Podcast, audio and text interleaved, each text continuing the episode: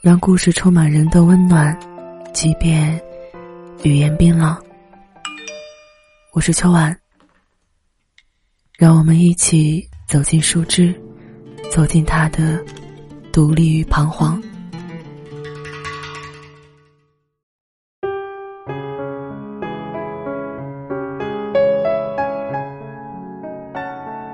月亮低悬在东方，西方残留一道流脓的伤口。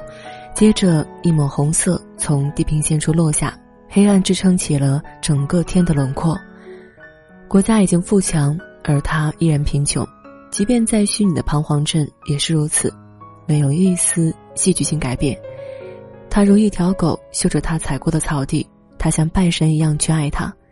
几分钟前，那个西安庄女人露出漂亮脚踝。皮肤上分布着蓝墨水似的青筋，她就站在那儿，包臀的修身裁剪致使她具有独一无二的曲线，不同于扭扭捏捏的婊子。安静的淑女步伐中总有一种定力，这种定力促使她身上那一圈纷纷扬扬的传闻归于沉寂。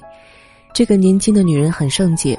有一天，她看见她走在夏日的林荫小道，淡紫色的露背裙露出光洁纯净的皮肤。他的腋毛被剃得干干净净，若隐若现的乳沟一下子就让他有了一股怅然若失的感动。这只是独立成欧阳良的一部小说，他给男主角起了名字叫梁朗。欧阳良从藤椅上站起来，拿来一面镜子，龇牙咧嘴的对着镜片，发现自己的牙齿有黄斑。本希望自己在牙科工作的妻子能够免费帮他清洗一下，可是想到这，他又有难言之隐了。埋着头，脸贴着玻璃镜片，干瘪的嘴唇在空气中吧唧起来，趴在镜片上，如同一只掉落在深井中的蝴蝶，蓝翅膀上细细的粉儿融入了井水中，飞不走了。起初的挣扎变成了现在的接受，无语的世界又能听到各种嘈杂。他索性站踱步，脚步声无异于增加内心的恐慌感。倏然，一枚衣领上的纽扣落在了地面。他的耳朵被一惊，回到陌生女人的床边。在独立城，人都有狗一般的日子。出于生活的焦虑，欧阳良一开始情绪很不稳定。叙述中让梁朗在彷徨镇陷得很深，陷到那个女人的身体中。可朗如此的怕他，因为他总觉得他不会爱他。毕竟在彷徨镇的女人都像猫一般敏感。而像他这样的男人，如今坐在街角的小吃店里，吞着担担面，桌面上的油脂弄脏了他的袖子。那位煮面师傅往锅里丢了一把手工面，裤子上有尿迹，谁都懒得去想。煮面师傅摸完尿管，连手都没洗。但这位不爱卫生的面条师傅却是个好人，可以让别人赊账。那脏兮兮的笔记簿上横七竖八的列着各色人等。笔记就好像一个个张着嘴等着喂饭的婴儿，而梁朗正是那个婴儿般的男人。即便利用自己塑造了梁朗，活在独立城的欧阳良也只能轻轻的咳嗽了一声，让睡着的女人听到他的声音。所以他故意咳嗽的有点大，但是对方没有醒来，这对他来说很失落。披上一件风衣，鄙夷的盯着躺在床上的那个女人，心中不免有些恨意。这个臭婊子浑身上下都透着一股骚劲儿，裹着绸缎的床单蜷缩在床上。不过他觉得应该深深的感谢这个女人，无论在品性和资质上，这个女人对他来说只是个毫不舒适的玩具。但他自己又如何？如何的像一条瘦弱猥琐的拉狗？乌鸦落在扭曲变形的树枝上，而他鼻子来回收缩，发出枯枝的声响。眼睛却还是那么的暗淡无魂，好似一个被压扁了的纸人儿。他用手指抚摸着对方脑门，轻轻地拨开他的刘海，能看到几粒青春痘。那张不算白净的脸有一些阴影，萎靡同时席卷了他的肉体。当他发现自己无法兴奋这个严重问题的时候，不得不低下了头。几个小时前。他一进来的时候，穿着一身白衬衫，打着黑色的蝴蝶结，以及一条包臀的紧身裤，就算不是那么的美丽，却还是很妩媚。后来月亮照亮了整个天空，也明亮了他脸的轮廓，发现他并不开心。而他自己当时在卫生间的镜子中梳了发型，又冲着自己笑了下。他一进来的时候就不停的喝水，而他却在一边不停的抽烟。如今他终于发现，身边躺着的女人瞳孔里有血丝，又用苍白的眼神惊愕的瞧着他。你做了多久准备？他静静的说。加上注册那个网站的时间和找到你，最后聊天成功，差不多三个小时。我可花了我一辈子来的。为什么？跟你实话实说吧，其实，我刚刚杀了我丈夫。在他们找到我之前，我注册网站找到你的，请放心，我不会伤害你的。我说要死的人，或许会坐一辈子的牢，他虽然死了，我却还是觉得不公平。还有，确实，如果我真要死了，身体就没有办法再去爱了。他说：“能帮我吗？”他嘴唇似乎犹豫不决，但他口角又留下了春药一般，盯着那个女人的胸口看。满腔的热火变成了一种阴冷，可他还是带着那种阴冷的感觉，顺从的低下了头颅。女人将他抱在暖烘烘的胸膛里，轻轻的捏着他的胳膊，他感觉到他身体在颤抖，他确实啜泣了，就像一只小松鼠。是谁遇到这种事情都会哭泣？后来他一个劲的哭喊出声音，摇晃着脑袋，双手也在站立，而他的舌头亲吻对方的乳尖。抬头凝视他夜晚一般的肌肤，确实，独立成的黑夜掐住了他们的喉咙，而他的双目已然空洞。出于可怜，他把女人搁在天鹅绒的靠枕上，摸着她的腰胛骨。当时四明四暗的窗外，能听到风吹大玻璃窗窸窣的声响。由于过度的紧张，他双腿绷太紧了，窗外风响越来越大，近乎于掀翻窗玻璃，窗帘折腾的四处摆荡。桌面上的纸分成三个方向飞落到地板上，他突然不想动弹，因为害怕，更因为可怜，但又看到他即将因为不贞不洁的行为而让他受到严惩，并且默默忍受着种种凌辱。女人拿起面纸擦干对方下面流出的液体，而他就像被秃鹫主咬到了生殖器，生怕阉割一般躲避了。他自己一下子也颓废下来，因为恐惧，他一点欲望也没有了。他想抱住她，都被推搡了。他说他很饿很饿，想吃一顿好的。他的表情甚至有些拘束，用手拽着自己裙子，不停地抹来抹去。然后他接着讲他故事，关于那些不雅的事情。他说，他从不和他男人争吵，只是会在受到委屈的时候抱着自己儿子哭泣。他安慰他的时候说，他的心是会自由的。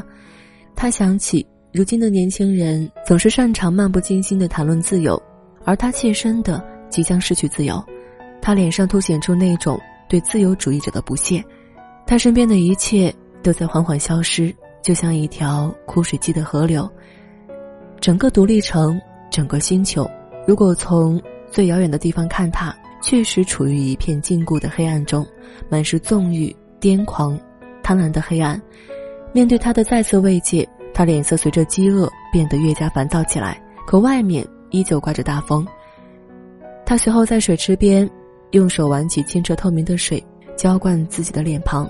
他偷偷看了一下他的背影，而他却倏然转身，露出耀眼而坚定的眼神，可那表情却又轻柔而又心酸。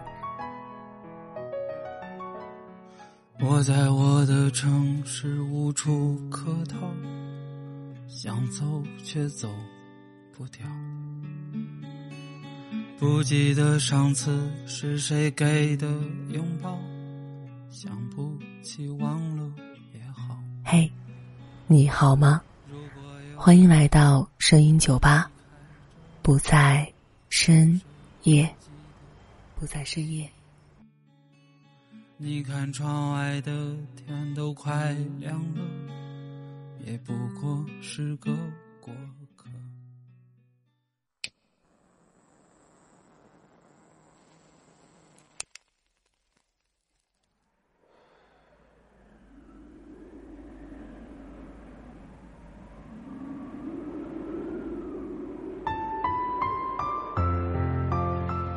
一直等到风小了后，饥饿的女人坐在露天的烧烤摊边上，两人脸上都露出。死气沉沉的色彩，他们点了腰花、韭菜、鸡腿、生蚝，还有羊肉串，空气中弥漫着花椒味儿，桌子上放着两瓶青岛啤酒，腰花是他的，他怕以后再也吃不到了，便点了三份。生蚝是他点的，在烧烤上来之前，他翻阅着欧阳良的手稿。那个男人趴在地上，跟条狗似的吻着女人走过的路线，真变态。福罗拜十五岁的时候，就这么样吻过他女神艾萨利的踩过沙滩留下的坑。不可理喻。没有人能够明白我，我也一样。我也不需要任何人明白我。不，我需要。那你肯定不爱福柯，我都不知道他是谁。他们喝了点白酒，但又看到对方惶惶不安的说话。他说他只需要一个男人，当他回到家，男人都会拥抱他或者给他一个吻。然后梁自己也有点醉了，说自己初次见到他的时候就觉得他有点神经质，但希望他不要介意他这么说。其实他很满足，觉得并没有遇到那种可怕而又自私的男人。有那么一刻，他想笑出来，却把脸僵硬在那里，宛如一尊雕塑。他说：“其实他自己是所有女人的缩影。”他并不相信，可他又嘲笑道：“在今后的人生中，可以将所有女人跟他对比。”他相信他会相信的，他越来越醉，抱着胸口的酒瓶哈哈大笑。可是女人又突然将自己手指头掐了一下，不停的告诫自己，却又不知道该说一些什么的时候，开始胡言乱语。风虽然停了，却突然来了一阵小雨。烧烤摊的这雨棚并不够大，他们的衣服上都湿了。雨水虽然很快小了，流淌的泥浆水顺着水泥板渗入了井盖中。但地面上满是酒鬼的呕吐物，气味扑鼻。他不刻意谈论，他也没有主动改变之前床上形象。很快，从小雨中走来一个老女人，满脸不知是雨水还是泪水，一坐下来就沉默不语。但很快涨红的那只左眼盯着梁和女人，他只坐了一会儿便站了起来，把他的女儿拉到一边，在耳边说了些，接着紧紧的拥抱着。老女人一直拉着他的手往前面拖，但他拒绝了，又被打了一巴掌。稍后，老女人就消失了。他重新坐回欧阳良身边，手中握着笔钱，慢慢的把钱塞进裤兜里。远处的斜坡上生长着一种暗蓝色的花萼，悄无声息的吮吸着雨水。他突然莞尔一笑，轻轻的一下，却来得很莫名其妙。他的嘴很小，线条却很别致。但一切整个都错了。她抱怨生活的语气那么可笑，觉得自己丈夫一辈子也没挣到什么回来，而自己培养儿子又那么的失败。他看着这个陌生的女人，一点点的丧失理智，变得神经兮兮起来，于是不敢和她争辩，生怕被她误会。他偶然间摸到自己下颚，发现许久没有刮，已经蓄满了黑黑的胡茬。已然不再年轻，成为岁月的弃儿。尽管他的脸庞上还是会浮现出那种内疚感，而他依旧表现的还是那么的无助感。他面对他滔滔不绝的诉苦，已然也没有将自己作为爱情的奴隶的故事说出来，甚至自己关于那他人之脸的耻辱记忆。他将勺子搅进碗中，随后往腹中灌汤。他辞去学校的工作不干，当初只为照顾好发育期的儿子。如今却让儿子孑然一身于人世，想到这点，他就又喝了点酒，酝酿自己的哭点。身为局外人，当然那股残酷而又清澈的冷漠也笼罩着他。他不时转眼盯着他，他今后的生活是否还能像小鸟一样简单而又奇特？因为霏霏细雨还持续在整个独立城，许多人来这雨棚中避雨，他们大多讨论着情感以及工作。他们的话杂七杂八的也传入了他们的耳中。后来有个女孩吃完了肉串，站在近处撑起一把雨伞，她目光落在女孩的靴子上，她的靴跟将水塘踩出啪啪啪的声响，并消失了。孤独的女人看出了这个男人对于年轻女性的青睐，便想到了自己男人也该如此，她便又强忍自己不哭。这个女人有时候为了让自己好受点。让自己哭，有时候又为了让自己好受点，不让自己哭。而梁在角落里又拿起一根牙签剔牙，并没有注意到身边这个微小而谨慎的灵魂在站立。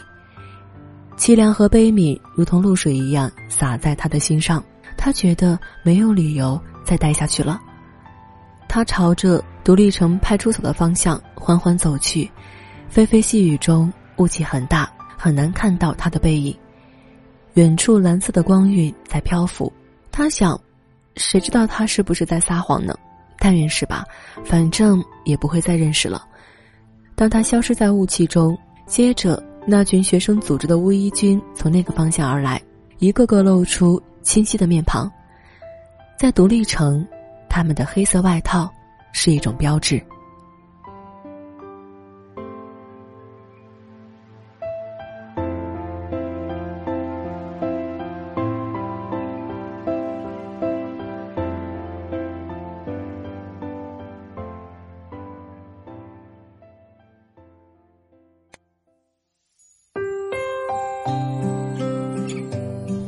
更多互动分享，请新浪微博艾特子夜微苏，让声音一路随行。